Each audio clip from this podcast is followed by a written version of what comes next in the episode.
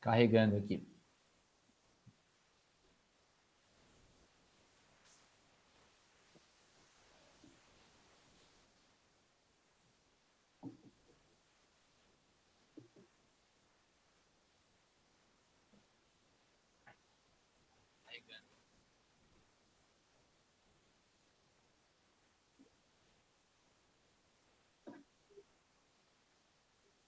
Vou entrar pelo celular aqui, deixa eu...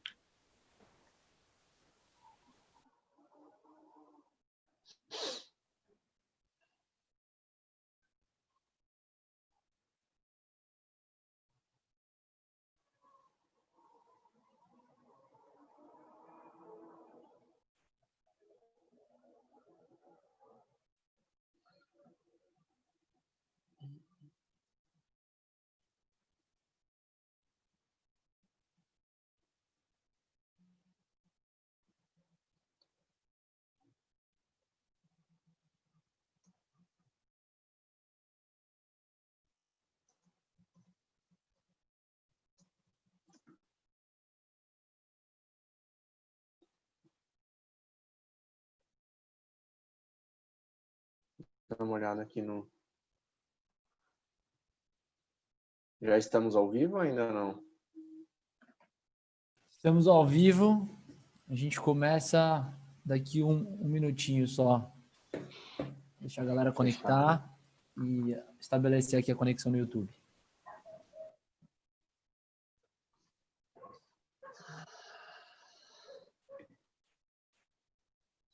Tempinho para o pessoal aí pegar pegar água e pegar cerveja para abastecer, a gente começa.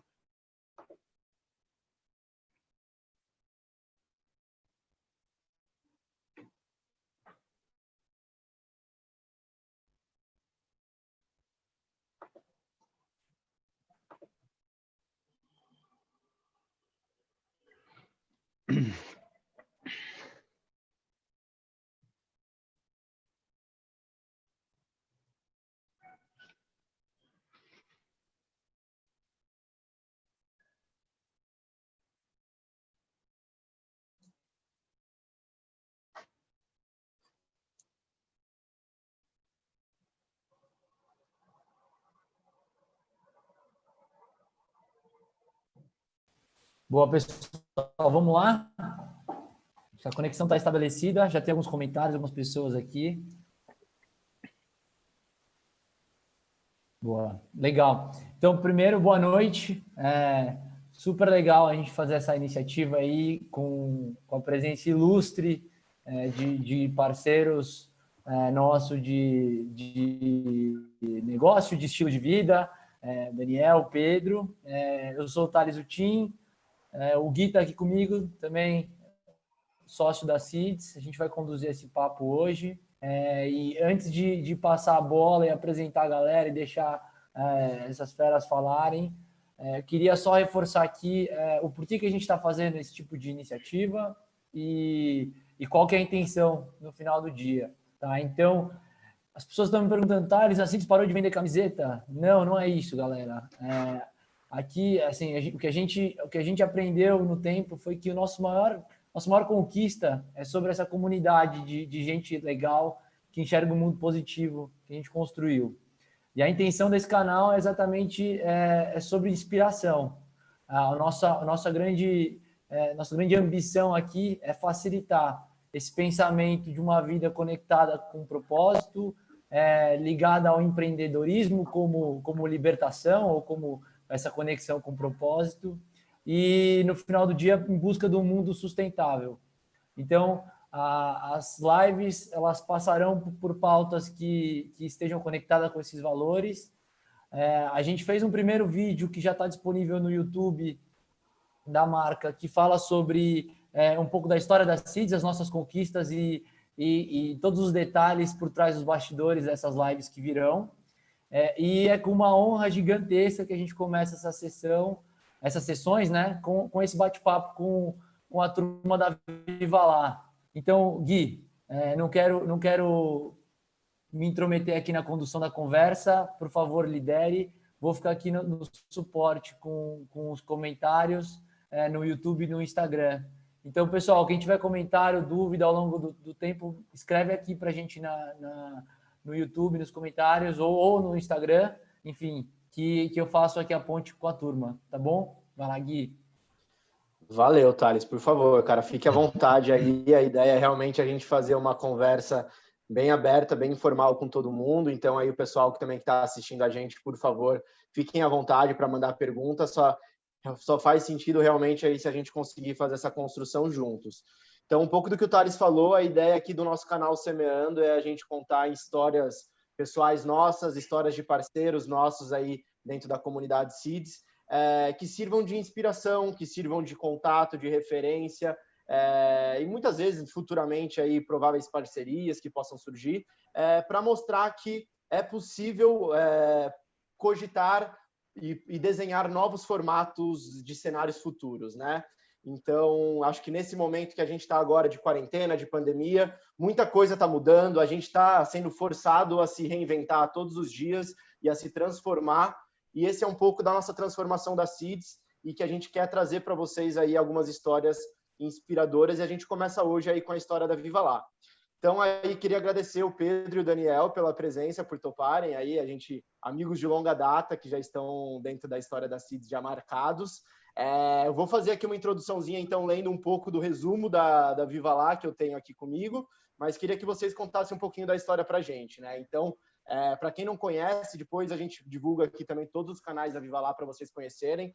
É, é, um, é, um, modelo de negócio totalmente diferente que acho que vale muito a pena a gente entender um pouquinho mais. Mas a Viva Lá se define então como um negócio social de turismo de base comunitário e voluntariado, o chamado volunturismo, em regiões com forte presença de natureza como Amazônia, Lençóis Maranhenses e Chapada Diamantina. Chapada dos Veadeiros, desculpa. É, o que quer dizer isso, pessoal? Então, conta um pouquinho mais para a gente aí o que, que tem tá por trás dessa história que está definida aqui em poucas palavras e como que a gente chegou nesse modelo aí já desenhado há alguns anos por vocês. Bem-vindos, obrigado mais uma vez por participarem.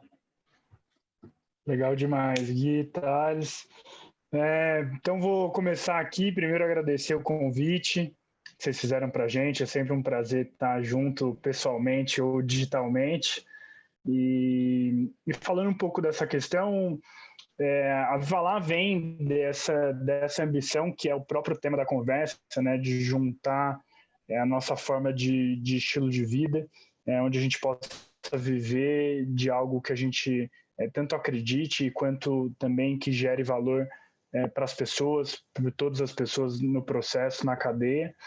É, a gente fala que a gente é um negócio social porque justamente é um dos pilares chaves do, do negócio, assim como é, ser um negócio saudável financeiramente, é ter impacto social. Então, é, grande, a gente gera impacto social, a gente vai falar bastante disso ao longo da conversa, é, e também reinveste os recursos na própria iniciativa para que esse impacto só cresça é, junto com a iniciativa. Então, a Vala crescendo, ela também cresce o seu impacto.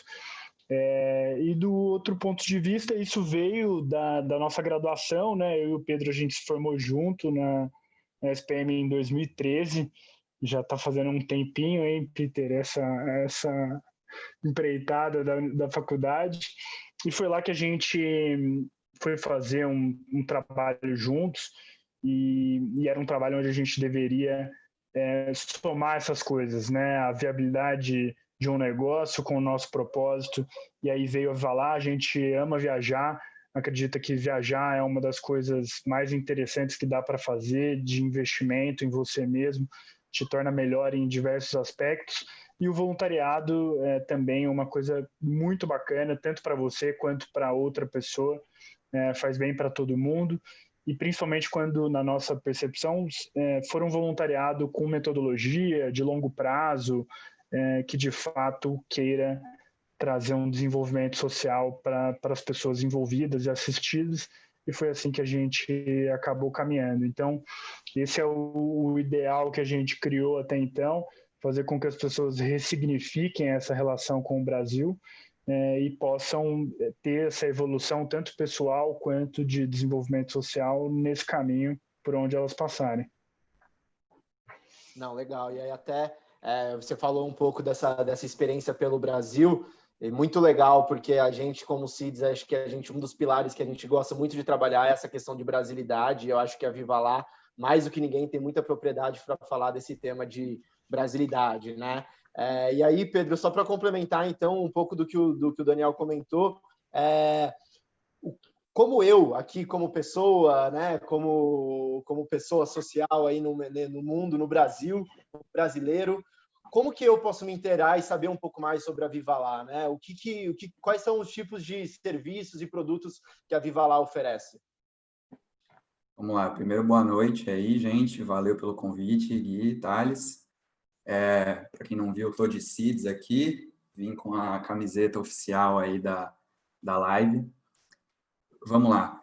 É, cara, fonte de informação, a gente, para os produtos Lá, serviços da Viva Lá, tem o nosso site, www.vivalar.com.br, tem o nosso Instagram, arroba somosvivalar, que são nossos principais canais. É, ultimamente a gente tem divulgado, é, lançado cada vez mais conteúdo e textos, textos no nosso blog, que você também pode acessar pelo nosso site. E hoje a gente realiza expedições que estão bastante focadas no norte e no nordeste. Né? A gente já teve expedições é, feitas para o sul e para o sudeste, e acho que é bastante interessante a gente falar da história da Vivalá, assim, né? Além de ser fruto do nosso TCC, que nem o Dan falou, em 2017 a gente começou as nossas expedições da forma que a gente é, realiza elas hoje, com uma metodologia própria de desenvolver comunidades tradicionais no Brasil e tudo mais. E até mesclando já com a com o tema ambiental, né, com o tema do meio ambiente, é muito interessante que me preparando assim para a live, né, fazendo as conexões, eu vi que os nossos primeiros roteiros tiveram muita conexão com os biomas brasileiros. Então a gente, a nossa primeira expedição foi para a Floresta Amazônica, que é onde hoje a gente tem três focos de trabalho, dois focos de trabalho, um terceiro está sendo planejado para acontecer. E a nossa segunda expedição foi a expedição que a gente batizou de Mata Atlântica, que é um outro bioma também aqui brasileiro, é, que pega toda a costa do país. Então, a história das expedições da Vivalá também começam valorizando os nossos biomas, né? Então, primeiro a expedição Amazônia e depois a expedição Mata Atlântica para destinos que a gente tinha, que a gente, enfim, tinha conexões comunitárias e tinha uma abundância de natureza. Então, hoje, hoje a gente não tem mais a nossa expedição Mata Atlântica, né, que foi o nosso segundo projeto e a gente fez um ciclo inteiro, mas hoje a gente tem duas expedições Amazônia, uma para o Pará e outra para o Amazonas, temos a expedição dos Lençóis Maranhenses, temos a expedição para a Chapada dos Veadeiros, que está passando por uma reformulação. E acho que a, a, o, seu, o seu erro de leitura ali no começo de Chapada Diamantina foi um micro spoiler, porque se tudo der certo, em breve a gente vai ter também Chapada Diamantina. Então, adivinhou aí a, a, uma das possíveis novidades. Então, é, essas são as expedições que a gente tem hoje e a gente, claro, planeja ir expandindo esses, esses projetos para tentar atingir cada vez mais comunidades. Legal. Então, e aí para ficar claro para o pessoal e eles entenderem, né? Para mim, eu já estou mais já conheço um pouco mais da história da Viva Lá e da, dos produtos, então quero viajar com a Viva Lá. É, a Viva Lá está oferecendo expedições para a Amazônia, para a Chapada, para os Lençóis. E o que, que acontece dentro dessas expedições? Se vocês quiserem contar um pouquinho para gente, né? Como que elas são montadas. O Gui vai direcionando as perguntas que a gente fica um esperando o outro, o outro falar, né? Combinado. Mas... Vai lá, Dan, puxa essa então para gente. Mas, assim, o que a gente faz é, é basicamente um tripé, né? É, são viagens dentro do Brasil que unem muita natureza, todos os roteiros têm muita natureza, a gente quer que as pessoas tenham essa proximidade. Todos são de turismo de base comunitária, que também é muito essencial na, na nossa tese, tanto de proximidade com a comunidade, de você é, se aprofundar realmente na cultura, na vivência, ter trocas muito mais horizontais. Claro que você também está comprando um serviço, mas ao mesmo tempo você tem relações que você jamais teria é, em grandes redes ou, ou, ou, em outros tipos de viagem. E o terceiro pilar, que para a gente é também fundamental, é a parte do voluntariado. Então, é, a gente tem como missão é, sair de um lugar e deixar ele um pouquinho melhor do que a gente encontrou. É, então, é, essa ambição de construir em conjunto né, com as pessoas do local é, para fazer com que o, o, país que a gente ama, né, que a gente vive, que é um dos países mais incríveis do mundo e que muitas vezes não é tão valorizado assim por nós mesmos, né, é, que ele vá melhorando e que as pessoas vão tendo essa relação é, de forma cada vez mais estreita com, com o Brasil. Então, na, na nossa visão é estar é tá presente no Brasil de forma geral, é, fazer com que as pessoas também possam conhecer o próprio país é, e fazer com que todo mundo junto, né, a gente como Viva Lá, as comunidades e os, os volunturistas, né, que são os voluntários que fazem as viagens, é, toda, toda essa cadeia possa interagir e todo mundo ser beneficiado, né? Acho que esse que é o grande é, o grande brilho no olho que a gente tem, o grande é, a, o grande benefício da, da Viva Lá é essa nossa visão de ganha, ganha, ganha. É, e assim que a gente acredita que as coisas dão certo, e assim que a gente quer fazer é, tanto negócio como levar o propósito da vida mesmo. Ah, Pedro, deixa eu, deixa eu pular aqui nessa resposta, porque, cara, surgiu esse, esse papo aqui no almoço em casa hoje que a gente ficou encantado com a, com a proposta que vocês estão trazendo para a virada do ano de 2021, que está lá em destaque no site. Então, aproveita esse momento aí para contar para a galera, porque, enfim, eu quase me inscrevi hoje. Vou ficar o convite aí, no, se inscreva, leva a família, leva todo mundo. É, mas a nossa proposta, assim como o Dan falou, é, mesclar momentos, as viagens, né? Quando a gente chega lá, a gente sempre chega num ponto de encontro, uma cidade maior, é, urbana, mais próxima da comunidade que a gente vai visitar. De lá, onde o grupo se, se encontrou, a gente parte para a comunidade e lá a gente faz essa mescla que o Dan falou. Então, um ou dois ou três dias de trabalho voluntário e também dias de turismo de base comunitária, entendendo como que a comunidade funciona, fazendo passeios, trilhas, imersão na natureza, é, tendo diálogos mais profundos com os moradores da região e tudo mais. A proposta do Ano Novo é tudo isso com o, o com a festa da virada junto. Então é uma coisa que a gente faz uma uma comemoração com a comunidade para finalizar o ano. Então é, o nosso roteiro de ano novo, ele tem um, um, momento de celebração pelo ano que a gente teve com a comunidade e tem um momento de celebração da virada do ano também. Então, é um, é um roteiro que tem, além de toda essa mescla entre natureza, relações profundas e trabalho voluntário, tem ainda o, o, o adicional né, da, da, das, da experiência das, das celebrações que a gente vai fazer. Então, é um roteiro que, assim, a gente é suspeito para falar, mas fica aí, fica aí o convite para quem quiser, tá no site e tal. A gente também está com promoções, enfim, para esse período pós-pandemia, né? É, fizemos adaptações de roteiros, então é, a, o número de vagas para as viagens diminuiu para a gente ter menos pessoas por quartos, é, a forma que a gente serve, por exemplo, as alimentações nas viagens mudou, é, a, a, as, os, todos os procedimentos de higiene nas pousadas, a gente está seguindo a, as, risca, a, as normas à risca para a gente adaptar tudo isso. Então, é, enfim, a gente está tomando todas as medidas necessárias para que essas viagens aconteçam, mantendo a segurança de todo mundo e consigam manter também todo esse toda a parte mais legal das nossas experiências, que são essas que o Dan listou. Então, todo o contato com a natureza, contato com a comunidade e, e o trabalho voluntário. Eu acho sensacional. Toda vez que eu paro para ouvir a história da Viva Lá, eu sinto, sinto uma. uma... Vale. Valada. Eu, eu, desculpa, Gui, te interromper. Só ia falar que esse ano, especialmente, a gente vai fazer dois anos ano novo, né? Anos novos. É, um no, no, Amazonas e outro no Pará, então vai ser nossa primeira celebração simultânea.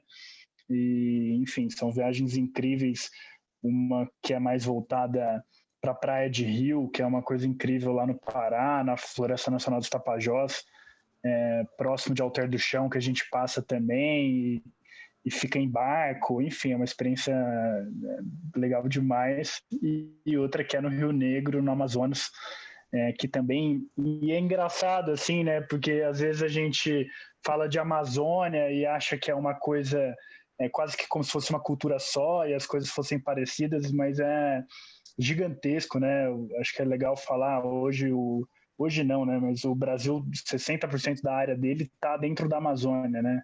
Então existe uma infinidade de culturas e, e de música e de gastronomia e de crenças e de do próprio bioma, da geografia. Então assim é, é interessante demais. Dá, até vontade da gente parar aqui os outros temas que a gente tem programados para falar só das experiências. Todas as vezes que a gente já se encontrou em, em mesa de bar e tudo mais, depois que vocês voltam da viagem, assim, a gente fica conversando muito tempo. E eu tenho uma dívida comigo ainda de não ter feito essa a viagem junto com a Viva Lá. E eu vou ainda e vou pintar o corpo, que nem o Pedro pintou lá, e vou ficar uma semana com o corpo pintado também. Que é o compromisso. É, e aí a gente falando de falando de muito de meio ambiente, né? E acho que não tem como falar da Viva Lá e das experiências aí que vocês proporcionam sem falar de meio ambiente. A gente entra num tema que é muito incomum e uma pauta de um interesse mútuo de todo mundo quando a gente fala de futuro, né? Quando a gente discute o canal Semeando, que a gente discute qual é a semente que a gente quer plantar para o futuro, o tema do meio ambiente é um tema muito incomum. E a gente acabou de passar agora pela semana né, mundial, pelo Dia Mundial aí do Meio Ambiente. E a gente vê que tem muitos temas, assim, é uma lista extensa de temas e de agendas que cobrem esse tema do meio ambiente e tudo mais. É... Vocês que estão mais por dentro disso no dia a dia, aí, quais vocês veem que são as principais pautas, tanto no Brasil quanto no mundo, que a gente que, a gente que é um pouco mais leigo no assunto deveria estar ciente em relação ao meio ambiente? Bom, é, eu vou tentar ser breve, porque, que nem você falou, são muitas, são muitas pautas para tocar e dá para dá para escolher vários caminhos para tratar o assunto.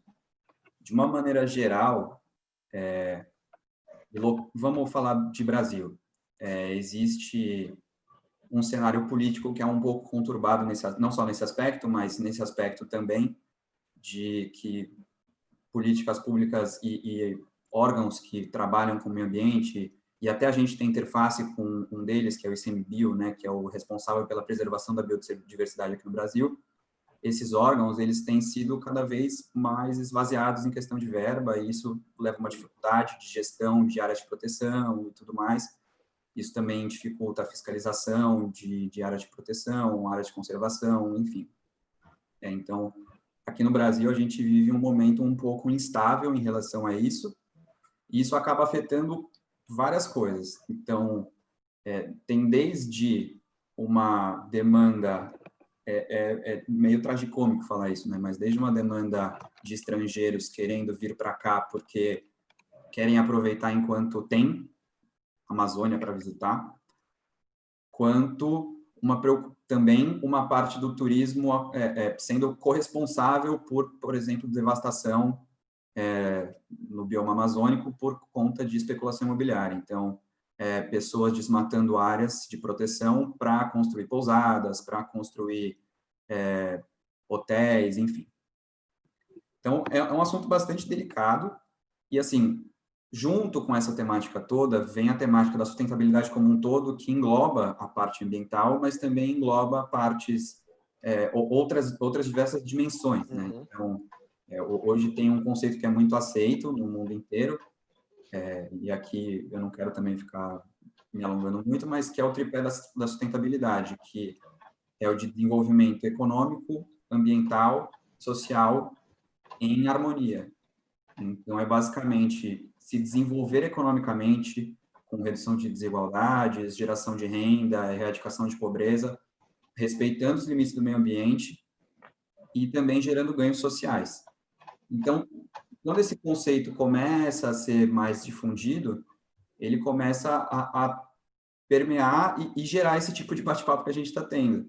Uhum. Então, é, e, e, eu acho que esse bate-papo que a gente está tendo é um reflexo de que esse, esse conceito está se difundindo e que existem iniciativas é, de negócios, e aí também é importante falar que empreendedorismo é uma ferramenta de atingir o tripé da sustentabilidade, é, políticas públicas um pouco é, mais equilibradas, também novas regulamentações são é, normalmente muito defendidas por ambientalistas e tal, e, e também a participação da sociedade. Então, nada é muito isolado, né? Então, existe é, o desenvolvimento ambiental, econômico e social, existe a participação do poder público, a, a, participação de iniciativas privadas, a participação das pessoas como indivíduos.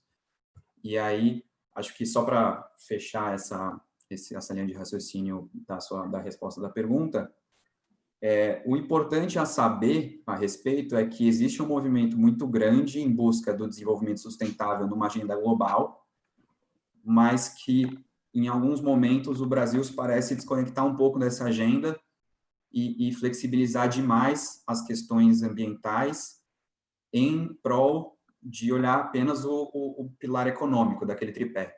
Então, uhum.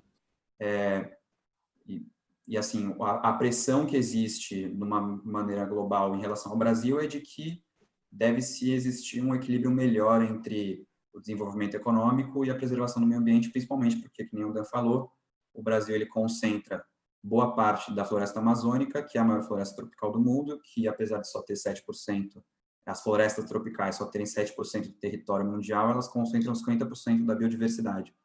Então, elas têm que ser é, é, preservadas para manter o equilíbrio ambiental.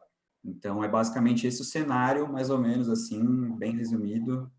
É, Não, da, mas é, é, não, é legal, porque acho que é, é, importante a gente ter essa noção, né, de que não tem como discutir meio ambiente, sustentabilidade, sem falar de economia, sem falar de, do aspecto social, é, tudo isso anda junto, né? Então, assim, é, e até já fazendo uma conexão com um ponto e até vendo essa, esse novo momento que a gente está vivendo, se a gente para para ver, putz, todo mundo aí há três meses em quarentena dentro de casa e tudo mais, é, eu sou uma pessoa otimista, eu olho coisas, tem, sempre tento olhar o, o, copo meio cheio, e a gente vê algumas coisas aí, alguns, alguns KPIs, podemos chamar assim, de meio ambiente, né, de, é, de poluição e etc., que mostram melhorias, né? São Paulo nunca esteve é, é tão limpo nesse sentido, outras metrópoles, assim, que a gente vê é, pontos super positivos em relação a isso.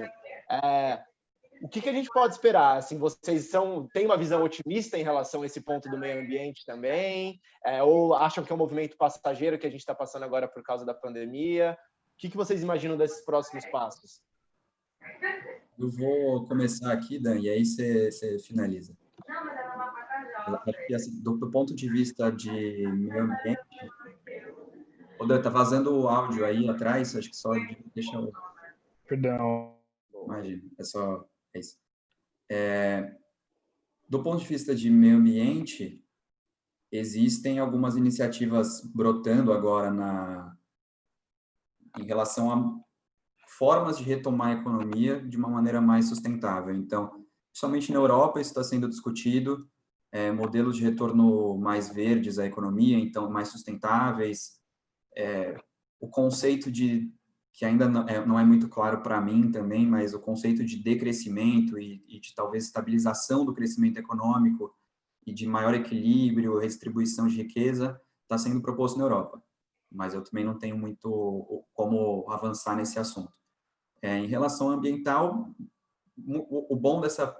Eu não quero, assim, falar que a gente teve ganhos com a pandemia, mas uma das coisas que, que ela trouxe foi de que é, ela trouxe de novo um pouco do, da, do respeito para a ciência, né? Então, é, o, o, a valorização da informação científica passou também a, a ficar mais em pauta e de que as ações individuais podem salvar é, diversos contextos. Então, você ficando na sua casa, você deixa de colocar a vida de várias pessoas em risco. E aí, o estímulo a hábitos mais é, sustentáveis está, de uma certa maneira, crescendo. Então, existem é, iniciativas mais é, globais e orientadas, de, de, principalmente na Europa, como eu disse, de um retorno mais verde da economia, e existe também algumas tendências de valorizar hábitos individuais mais sustentáveis e de maior respeito às descobertas científicas, principalmente no que diz respeito à saúde e meio ambiente. Uhum. Então, nesse aspecto, é, dá para ser um pouco otimista, mas não muito, né? Porque, Realista. Pô, vamos entender, vamos entendendo aí como é que vai acontecer. Mas dá, dá para ter um certo otimismo de uma mudança de paradigma daqui para frente. E aí acho que eu passo por Dan para ele falar em relação a, também a como que a gente enxerga essa parte mais em relação ao turismo, né? De como que a gente enxerga isso para Legal. É, eu também sou um pouco otimista, assim, eu acho que a pandemia fez todo mundo, de alguma maneira, parar e pensar, né? Eu acho que nesse aspecto sacudiu o mundo inteiro e a gente viu a nossa própria fragilidade, né, como ser humano e o tanto que a coisa é efêmera e, e que de repente um dia a gente está aqui, no outro dia a gente pode não estar, tá, né, assim como aconteceu com 50 mil pessoas até agora. Então eu tendo a acreditar nisso, assim, e, e a própria rotina, você vê o tanto de lixo que você produz, né, é, você sente essa questão do ar, do ar em específico, que aqui em São Paulo está muito diferente, a gente está respirando bem melhor. É, enfim, tem outras questões pequenas, a própria é, é, questão da necessidade de carro, que agora não está precisando, né? 40% das emissões de gases mundiais relacionadas ao, ao, petróleo são por conta de carro e ônibus. Então, assim, o, a coisa voltando, né? É, que eu acredito que a maioria das pessoas, por mais que a gente fale de home office e tal, vai continuar trabalhando no mercado, poucas pessoas vão ter esse privilégio de, de fazer home office, então eu sinto que pode ser que as coisas voltem para o normal, mas espero que as pessoas, é, enfim, sejam sacudidas de alguma maneira. Do ponto de vista do turismo, eu e o Pedro, a gente fala muito sobre é, o valor da biodiversidade em pé, né? É, que a gente deve pregar muito isso e que a, a riqueza da floresta e dos biomas e o Brasil sendo o país com maior biodiversidade do mundo, a riqueza, mesmo que se você olhe pelo, por um viés econômico exclusivamente, é, a, vale muito mais de pé do que deitado, né? Então, eu acredito que, que não só é, pela questão ambiental e da gente notoriamente, né, todo mundo que é cientista de respeito, assim, na, na, nossa percepção, entende a questão do aquecimento global, entende a questão da emissão dos gases, entende que tudo isso de fato acontece. É, eu acredito que, que as pessoas também vão buscar cada vez mais fornecedores, né, e serviços, e experiências e, e trabalhos que estejam alinhadas com as suas é, percepções de mundo, né, e por onde elas é, acreditam. Então, a gente conversou isso outro dia também, que eu acredito também que é, o dinheiro é, tem muito poder nesse aspecto, né? Cada consumidor, cada pessoa é, incentivando ou deixando de incentivar determinados projetos e produtos e, e outras coisas tem uma influência direta nesse caminho, né? Então, é, sabendo que ele está indo com a Valar e que a gente tem toda essa preocupação, sabendo que a pessoa está comprando uma camiseta da CID, sabendo que ela está pegando um copo que não é um copo descartável, é um copo de reuso. Então, eu acredito que nesse aspecto eu fico muito otimista, que as pessoas vão pensar cada vez mais é, na sua forma de consumo e entender que o poder do capital é um incentivo ou não a determinadas organizações e que isso tem um impacto é, muito maior na, na grande escala. É, então, estou com você, Gui, com o Pedro também, que, que claro que a gente não pode achar que pós-pandemia o mundo vai ser totalmente diferente. É, adoraria, mas não vai. É, mas eu vejo que mudanças significativas vão acontecer, principalmente no comportamento no questionamento das pessoas em relação é, à sua forma de consumir. Acho legal, acho legal essa visão que você traz assim, né, do, é, do poder de, do capital como poder de influência, né? Então, muitas vezes eu não sei eu não sei o que, que eu posso fazer a mais para essa causa que tanto me interessa e que eu sou tão partidário, e muitas vezes realmente é isso, né? É apoiar empresas que a gente acredita que é, fazem um trabalho legal em relação a isso, a ter mais cuidado com os produtos que você compra e as empresas que você apoia, é, realmente por não saber o histórico, né? Eu acredito também numa, numa população aí cada vez mais consciente dentro disso. É, e aí, perguntando, voltando um pouco então para a história da Viva Lá dentro de tudo isso, né? É, a gente falou, falou um pouco do turismo, falou um pouco do meio ambiente, todos esses impactos aí que a gente tem recentes do nosso, do nosso cenário atual nesses dois, nesses dois pilares aí, tanto do meio ambiente quanto do turismo. É, como que foi para vocês desde o começo, né? Do tipo, normalmente a gente vê histórias de empreendedorismo focadas em uma vertente, né? Eu sou um empreendedor da moda, eu sou um empreendedor é, do, da música, enfim, de, de, de eventos. É, vocês trazem duas, duas, dois pilares que normalmente não são, não são discutidos em, em, de maneira única, né? O turismo e o meio ambiente. Como que foi para vocês é, essa junção desses dois pilares? Em algum momento é, houve essa conversa de como juntá-los ou desde o começo foi um movimento natural que surgiu? Isso trouxe em algum momento desafios para vocês? Queria saber um pouco dessa, desses dois aspectos, né, que a gente vê.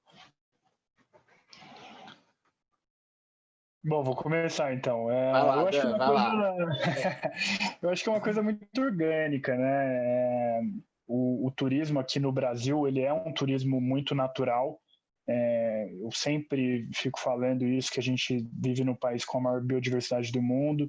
Então, assim, é, porque majoritariamente o turismo no Brasil está concentrado na costa, né? A gente tem quase 8 mil quilômetros de costa, é, com praias incríveis, de areia branca, fina, temos as, o, a Mata Atlântica, a maior floresta tropical do mundo, que é a Amazônia, a gente tem deserto nos lençóis maranhenses, tem as chapadas, tem o frio no sul, tem o Pantanal, é, o Brasil tem tudo, né? Então, é, é isso é intrínseco à própria qualidade turística é, do país.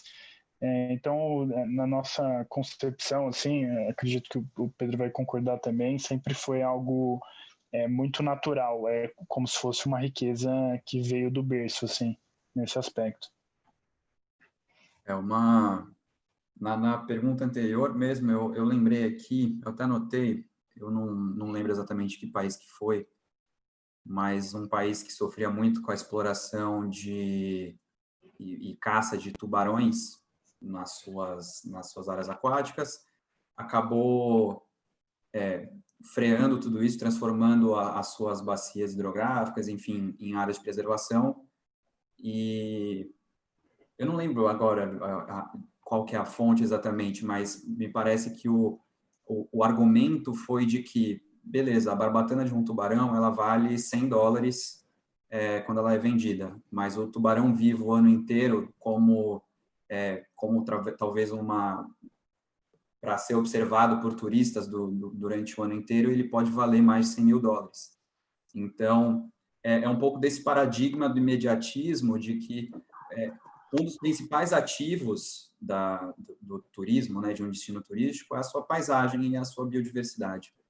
Então, é, que nem o Dan falou na outra, também na outra resposta, ter, ter o, o, ecossistema funcionando de pé é o maior ativo que o destino pode ter para si, porque a, a, a, oportunidade de turistas irem lá e ver e, e se depararem com mata nativa, é, a surpresa de ver um, um, um macaquinho, um preguiça, um jacaré na Amazônia, por exemplo, é algo que só pode acontecer se o ecossistema estiver funcionando em equilíbrio.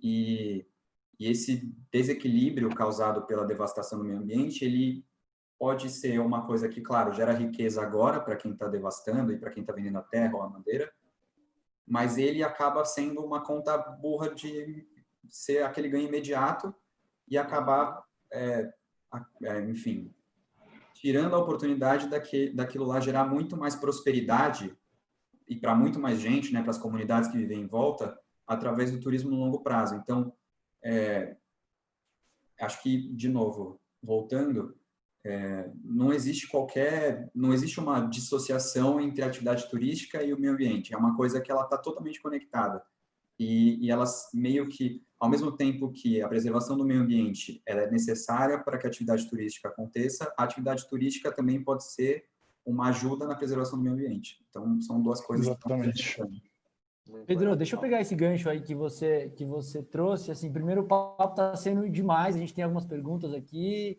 É, volto a insistir para a galera, escrevam para nós. É, vamos aproveitar aqui o tempo da, do Pedro e do Dan, que são craques no assunto, mostraram aí todo o conhecimento. É, e, e, Pedro, é, voltando, é, assim, é muito curioso ver essa relação do, do equilíbrio entre é, o equilíbrio entre, entre a saudabilidade econômica do curto prazo e a preservação do meio ambiente, pensando em dar perpetuidade para a tua atividade. É, se eu coloco isso sob uma ótica de, de empreendedorismo, e eu sei que a gente tem alguns empreendedores aqui assistindo a live, é, como é que eu devo me posicionar? Então, eu tenho, eu tenho um comércio pequeno, ou uma indústria pequena, ou enfim, eu tenho um serviço pequeno. Como é que eu devo olhar para sustentabilidade na, na minha atividade? Eu acho que essa resposta anterior ela conversa com aquele conceito que eu trouxe lá atrás de tripé. Então, você, eu não estou falando que a gente tem que abrir mão do ganho econômico, e não é isso também que pessoas que buscam desenvolvimento, ou ambientalistas que defendem o desenvolvimento sustentável, é, estão querendo dizer. Então, não é para abdicar do ganho financeiro, porque é o ganho financeiro que você que, que faz com que a, a, empresa siga de pé, com que o negócio siga de pé, com, e que também faça as ações é, seguirem. Mas, para ter de fato um negócio sustentável em todos os aspectos, além do ganho financeiro, é importante entender só a limitação dos recursos naturais que você está usando. Então, é, é, é, interessante até, porque a gente está falando com vocês da CIDS, uma empresa de, do ramo da moda, que também é um setor que é bastante problemático no geral. É, é o segundo setor mais, maior, mais poluente da, do mundo, é, existe a, a, lógica do fast fashion, ela também é um pouco insustentável. Então, assim, como olhar para a lógica do meu setor de uma maneira sustentável? Poxa, eu vou fazer roupa de uma maneira mais é, slow fashion, coleções um pouco mais é, espaçadas, eu vou utilizar é, tecidos reutilizados, eu vou utilizar matéria-prima de uma cooperativa, é, Conhecer seus fornecedores, né? Acho que é algo que a gente valoriza muito, né? Como é feito o trabalho no dia a dia. Então, é, e aí vocês estão atuando nesse aspecto. E até, de novo, a criação de conteúdo voltado para esse tipo de conscientização. Então, assim, pra, acho que para quem estiver assistindo, a, a, acho que a dica é um pouco olhar em que aspecto, em quais dos aspectos, é, além do econômico, que é óbvio, ele sempre vai estar, tá, ele é inerente à, à, gestão de um negócio. Mas olhar que, que ganhos sociais, que vantagens sociais e ambientais eu posso trazer com isso, seja, por exemplo, na produção de um evento com copos biodegradáveis, é, seja na produção, enfim, tem vários exemplos que dá para ficar listando, mas é, e assim, não, uma das coisas mais que freiam as pessoas de tomar atitudes sustentáveis é o pensamento de que talvez eu não estou sendo sustentável o suficiente. E acho que a ideia é meio que abandonar isso e tentar, assim, qual que é o próximo passo que eu consigo fazer? E aos poucos ir realizando essa transformação. Ninguém tem a obrigação de ser sustentável, 100% sustentável desde o início. E também não é a ideia que a gente quer passar aqui da Valar. A gente também é, pega barco que é abastecido a combustível fóssil, a gente pega van que é abastecida a combustível fóssil, enfim. É, não dá para ser 100% é, sustentável e, enfim, gerar zero impacto com tudo. Então, acho que é, é meio que essa a pegada de, na hora de olhar para o próprio negócio para ser sustentável. O que, que eu posso fazer hoje para dar um primeiro passo? E aí, aos poucos, ir evoluindo. E aí, eu vou pegar então esse gancho também para falar um pouco do, da questão de a gente está olhando uma perspectiva do empreendedorismo, né? Então, como a gente é, sempre confronta é, o nosso negócio, o nosso objetivo de lucro de um negócio com a sustentabilidade, com a perpetuidade do negócio, com o impacto na sociedade como um todo. E, mas eu acho que tem uma, um, outro, um outro aspecto, uma outra perspectiva também do empreendedorismo que para a gente da CIDS é muito importante e eu sei que para vocês da Viva Lá também, que é toda essa questão de realização pessoal, né? Eu acho que quando a gente investe num negócio que é nosso, é a chance da gente dar a nossa cara para aquilo, para a gente fazer movimentos que a gente é, talvez não teria força, não teria influência para fazer através de grandes corporações e etc. Então, aí começando pelo Dan, eu queria saber um pouco, né? Aonde que entra a questão da realização pessoal dentro de uma história de empreendedorismo, né? E como que isso se conta através da Viva Lá? Pô, Gui, boa pergunta. Eu acho que em tudo, na verdade. É, a gente quis colocar isso em tudo, pelo menos, assim, né? O próprio fato de você é, sair do mercado e, e, escolher empreender ou empreender por necessidade, é, eu acho que é uma coisa que te abre muitas portas. Pode ser que num primeiro momento, se você esteja empreendendo por necessidade, é, no D0, a coisa fica um pouco mais difícil, você tem que buscar mais uma subsistência para depois aplicar um pouco mais o seu propósito, mas a gente vê sempre como uma balança, né? Eu acho que a sua visão de mundo e como você gostaria que as coisas fossem e como você gostaria que as relações com as pessoas fossem dentro da empresa, com seus fornecedores, com seus clientes, com o meio, com o governo, é, enfim, e, e o fato de empreender, como você falou, te dá essa possibilidade é, de atuar da maneira que você realmente acha que é correta, né? Então, para mim, essa visão do propósito é muito ligada a isso. E quando a gente começou, é, foi o que você falou quando na introdução, né? Até é, descrever a Viva Lá não é algo simples, né? A gente poderia ter ido por um caminho muito mais simples do ponto de vista conceitual, mas não era aquilo que a gente queria é, se a gente fosse por esse caminho é, de, uma, de uma escala muito grande, amanhã até vou bater um papo é, com a Marina sobre negócios minimalistas, que fala just, justamente sobre isso, né? A gente é tão impactado pela visão de unicórnio e de autocrescimento, de que todo mundo é, tem que arrebentar e etc. É, e agora, justamente durante os últimos meses, a gente eu, foi a primeira vez que eu ouvi o conceito de empresa camelo, né? Que ela vai ser muito mais valorizada do que a unicórnio, que é a, uhum. a que tem resistência. E, e eu acredito que essa resistência, essa resiliência, vem muito com um propósito. É evidente que nada se constrói do dia para a noite, você também não vai conseguir implementar a sua visão é, na plenitude dela rapidamente, mas quando você acredita naquele caminho e tem essa resiliência, é, essas coisas vão elas vão passando e você vai conseguindo chegar no seu próximo objetivo, no seu próximo e conseguindo ter tanto esse impacto que você almeja, quanto essa satisfação pessoal. Então, acho que quanto mais é, você une todos esses fatores, mais você se sente bem por dentro, né? Realizado, com o coração preenchido e falando, nossa, eu escolhi esse caminho e não aquele, mas eu me sinto muito bem. E toda escolha tem uma renúncia, né? Eu acho que independente de qual escolha seja tomada, é, é muito importante entender que outras coisas vão ser deixadas para trás. É, a gente nunca vai ser a palavra plenitude para mim ela não existe, né? Enfim, ela não é assertiva, mas eu acredito que são essas escolhas que você faz baseado na sua índole, na sua visão, que vão te dar esse preenchimento em relação ao todo é um pouco da reflexão que a gente falou da sustentabilidade, né? É uma, é uma jornada, né? Ela está sempre em construção ali, você está sempre refletindo sobre novos propósitos, novas realizações pessoais e fazendo mudanças no meio do caminho também, que são super importantes, né? Exatamente. E até no, só para fechar, até nesse conceito da, da, de quão efêmero são as coisas, né? Se de repente para para se perguntar, né? Se eu fosse embora hoje ou se eu for for embora daqui um ano ou dois, será que realmente eu fiz exatamente aquilo que eu queria? Será que eu arrisquei, eu tentei, eu, eu tentei implementar uma, um, um mundo um pouquinho melhor do que aquele que eu achei? Então, acho que esse questionamento, essa autocrítica é muito importante para a gente entender se a gente está no caminho certo para a gente, né? A questão do certo e errado é muito relativo, mas é para você, se você está sendo honesto com você mesmo.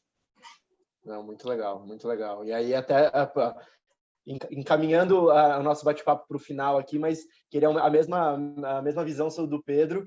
É, e aí até pegando o gancho, né? A gente começou essa conversa aí muito inspirados por vídeos que o Pedro tava, tem feito aí no canal, no, no Instagram dele, é, falando um pouco da temática do meio ambiente, né? E quando a gente vê os vídeos, dá para entender que, é, não sei, vou entender qual que é o propósito aí, você falando sobre o que, que tem por trás desses vídeos, mas dá para ver que tem muita realização pessoal por trás daquilo, né? Que é um tema que, que provoca essa, essa, esse frio na barriga aí dentro de você, né, Pedro? Então, qual que é a sua visão dentro disso? E queria que você falasse um pouco desses vídeos aí, como, qual foi a ideia e o que, que você está imaginando aí desse, dentro desse, dessa porta de conteúdo que foi aberta. Bom, É, primeiro de tudo, que bom, né? Que ele trouxe inspirações por aí. Acho que isso faz parte do objetivo. É, eu tô me, acho que a gente não falou, acho que na live eu estou me pós-graduando em sustentabilidade. Então, e como a gente já abordou aqui, é um assunto que sempre esteve em conexão com a nossa atividade de, de. E eu sempre tive a ideia de gerar conteúdo, mas sempre me faltou muita coragem, sempre me faltou essa disposição de botar a cara na câmera e falar o que eu pensava ou falar algum tipo de conteúdo que, que eu sentisse que poderia ajudar as pessoas a compreenderem melhor esse, esse contexto.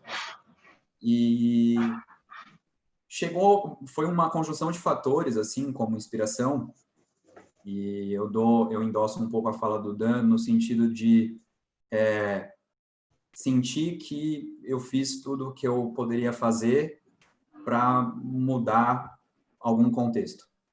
Então, é, não quero também posar de herói, de puta, eu quero resolver todos os problemas do mundo, mas assim, é uma, os vídeos que eu tenho feito, é, eu não preciso desprender nenhum recurso e no meu caso também eu não estou ganhando nenhuma renda, então é uma coisa que eu estou fazendo simplesmente porque eu acredito que esse tipo de conteúdo pode agregar no repertório das pessoas na hora de tratar é, um tema que eu acredito muito, que é educação ambiental, que é a de trazer um pouco mais de contexto para essa situação, porque eu não sei se vocês viram um meme essa semana, que é um garoto andando, é, andando, sei lá, pulando vários degraus de uma escada, e eu sinto que a discussão do meio ambiente é um pouco essa, assim, todo mundo quer ir para o fim, então todo mundo quer é, estimular políticas mais rígidas, todo mundo quer ter negócios mais sustentáveis, mas ninguém passou pelo passo zero, que é entender mais ou menos o que, que é isso daí, como que a gente chegou aqui, o que, que é sustentabilidade, o que, que é o, o que está acontecendo com o meio ambiente, por que, que isso é ruim, que tipo de consequências pode gerar. Então, é, em vez da gente, a, a minha ideia foi de criar conteúdos que dessem o básico. Assim, beleza, você quer cobrar o, o, o governo em relação a coisas mais rígidas, você quer é, cobrar posicionamentos da empresa, você quer ter, criar uma empresa é, ligada à sustentabilidade, eu acho que é importante trazer esse tipo de conteúdo. E, e pelo que eu pesquisei, existe muito pouco disponível. Então, assim, é, foi muito uma questão de, porra, que, eu, assim, com os recursos que eu tenho, o que, que eu posso fazer? Eu tenho esse conhecimento que eu estou estudando e eu tenho uma câmera de celular e eu tenho meu Instagram. Então, eu vou jogar para o mundo e ver no que, que dá. E, assim, a, e finalizando, a, a recepção tem sido muito boa. Então, muita gente agradecendo por ter, porque não fazia ideia, tinha vergonha de perguntar o que, que era a, a medida provisória da grilagem, tinha vergonha de perguntar por que, que a galera estava revoltada com o Ministério do Meio Ambiente, tinha vergonha de perguntar por que, que as pessoas falavam que tinha vindo da Revolução Industrial um monte dos problemas ambientais que a gente vive hoje. Então, assim, é, de alguma forma, assim, mesmo que num, num micro, é, num ambiente pequeno, né, num, num, universo pequeno de pessoas que eu atinjo, eu acho que eu estou conseguindo fazer aquilo que eu me propus e que está me trazendo essa, essa realização também. E aí também deixo um incentivo para todo mundo, assim, porra, se você... É, as pessoas também, acho que às vezes, antes de começar, ficam muito com essa coisa de, puta, é, eu não quero fazer um vídeo porque 10 pessoas vão assistir e, porra, não quero que só 10 pessoas assistam, eu queria que 200 assistissem, mas, porra, o começo é o começo para todo mundo. Então, acho que o incentivo é de saber identificar né, o que que o que está pulsando dentro e as vontades que estão vindo e botar a mão na massa, assim, pô, se, se der errado, deu. Principalmente no, no caso como o meu, né, não, não é tão simples assim, mas no caso como o meu, que eu não, não desprendi nenhum recurso financeiro ou não investi a minha vida inteira nesses vídeos, é, se, o primeiro, se os primeiros vídeos tivessem dado errado, é, sei lá, eu parava de fazer. Então, assim, entender quais as, as coisas que se pode fazer com o mínimo possível e começar. Vai ter inspiração, então vai vir, hein? Vai vir mais vídeo por aí, então, né? Olha, eu tô com pouco tempo para escrever roteiro, essas coisas. Mas, assim, A ideia, é que, a ideia é continuar, a ideia é continuar, assim, foi, foi muito, muito legal. Muita motivação esses dois primeiros. Muito legal. Vamos colocar também o canal do Pedro para o pessoal ir dar uma olhada no, nos vídeos. É, Thales, alguma coisa que apareceu aí? Podemos ir caminhando para o final? Tem uma dúvida que surgiu sobre a, sobre a forma que a Viva Lá opera. Eu estou falando aqui sobre as viagens. Então, a Maria perguntou se o trabalho voluntário já é definido de forma antecipada, saúde, educação, infraestrutura, outros, ou se é, você apenas descobre o que é quando chega na comunidade ou no destino. Consegue responder essa, Dan? Agora, excelente pergunta, Maria. É, o nosso trabalho voluntário ele já é pré-definido. Hoje é relacionado à educação, que na nossa visão é um dos maiores pontos de atenção no Brasil. Então a gente faz a mentoria e a capacitação profissional, né, auxilia em diversos temas que a gente julga importantes é, no desenvolvimento profissional de hoje de 150 pequenos negócios, né, de negócios comunitários. Então a gente capacita você. Então a Maria vai para o Rio Negro.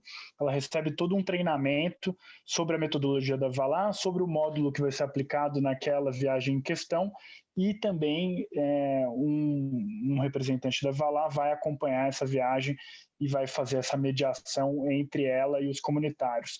Então, ela faz parte de um dos módulos do, do processo de desenvolvimento profissional de pequenos negócios. E quando a gente fala pequenos negócios, são pescadores, é, o pessoal do artesanato, existem várias, é, vários negócios voltados à alimentação, é, enfim, é uma, uma infinidade, guias turísticos, é, pequenas pousadas, redários, é uma infinidade de, de questões e justamente é aí que a gente acredita que também nessa educação empreendedora, que é tão, é, tão pequena no Brasil, poucas pessoas têm acesso, muito menos no interior do interior do Brasil. Então, levar isso com qualidade, levar isso de uma forma simples, totalmente em português, horizontal, é, de olho no olho e de fazer pensar, né, de construir em conjunto.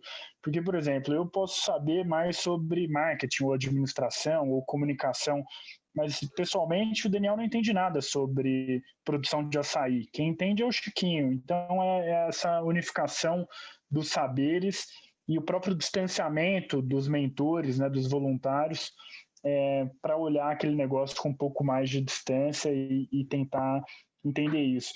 E aí, Thales, a nossa sustentabilidade hoje é voltada para a educação e, e, simultaneamente, hoje, durante a, a, a, própria pandemia, a gente já vinha num, num esforço, e ele foi potencializado agora, para que a gente comece a atuar no pós-pandemia também em expedições de saúde e em expedições de bioconstrução.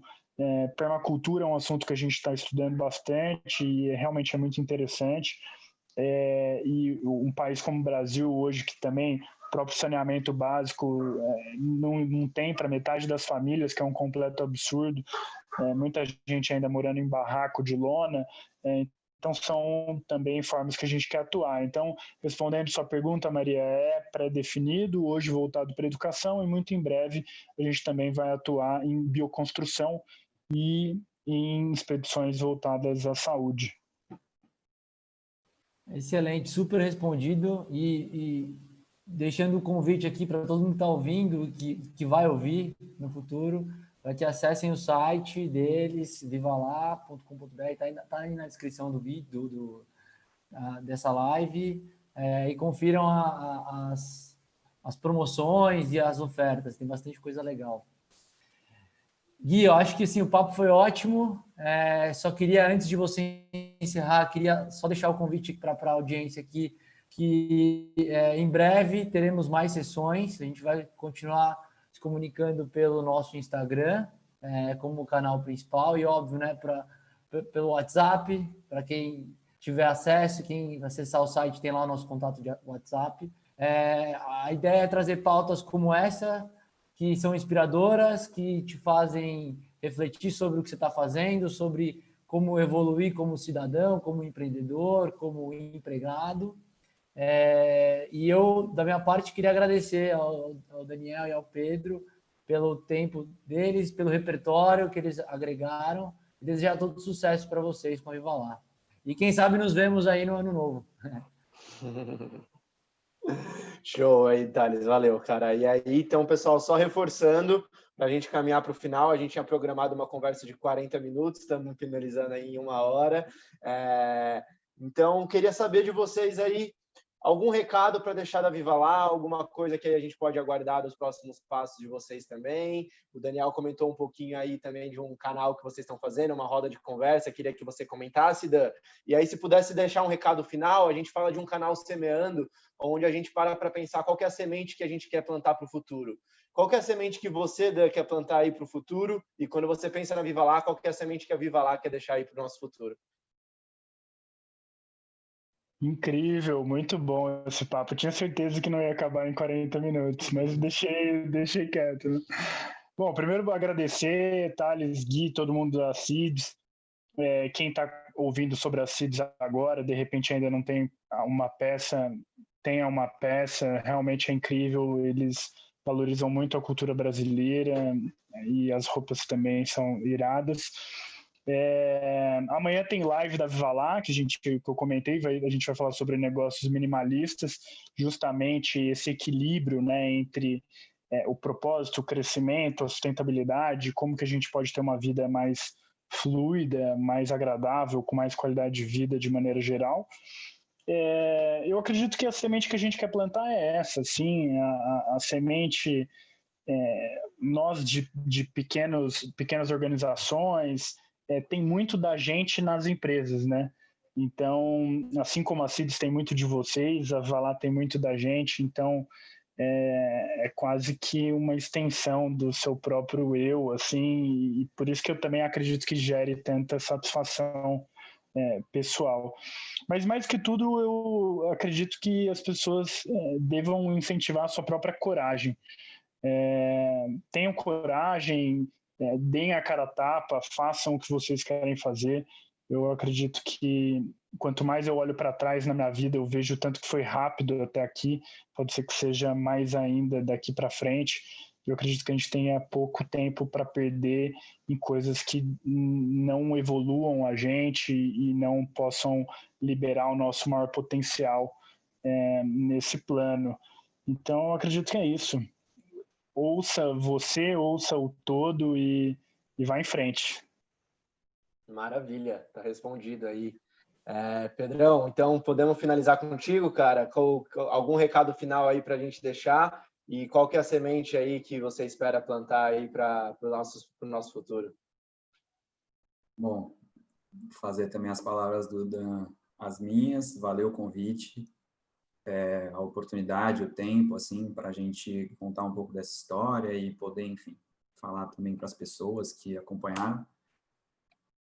De semente, é, é um, um, apanhado, assim, né? Só nessa conversa a gente tem várias sementes para plantar, mas acho que, assim, tem a semente que eu busco plantar através do exemplo, então, muito dessa dessa coisa que o Dan falou em relação a, a, a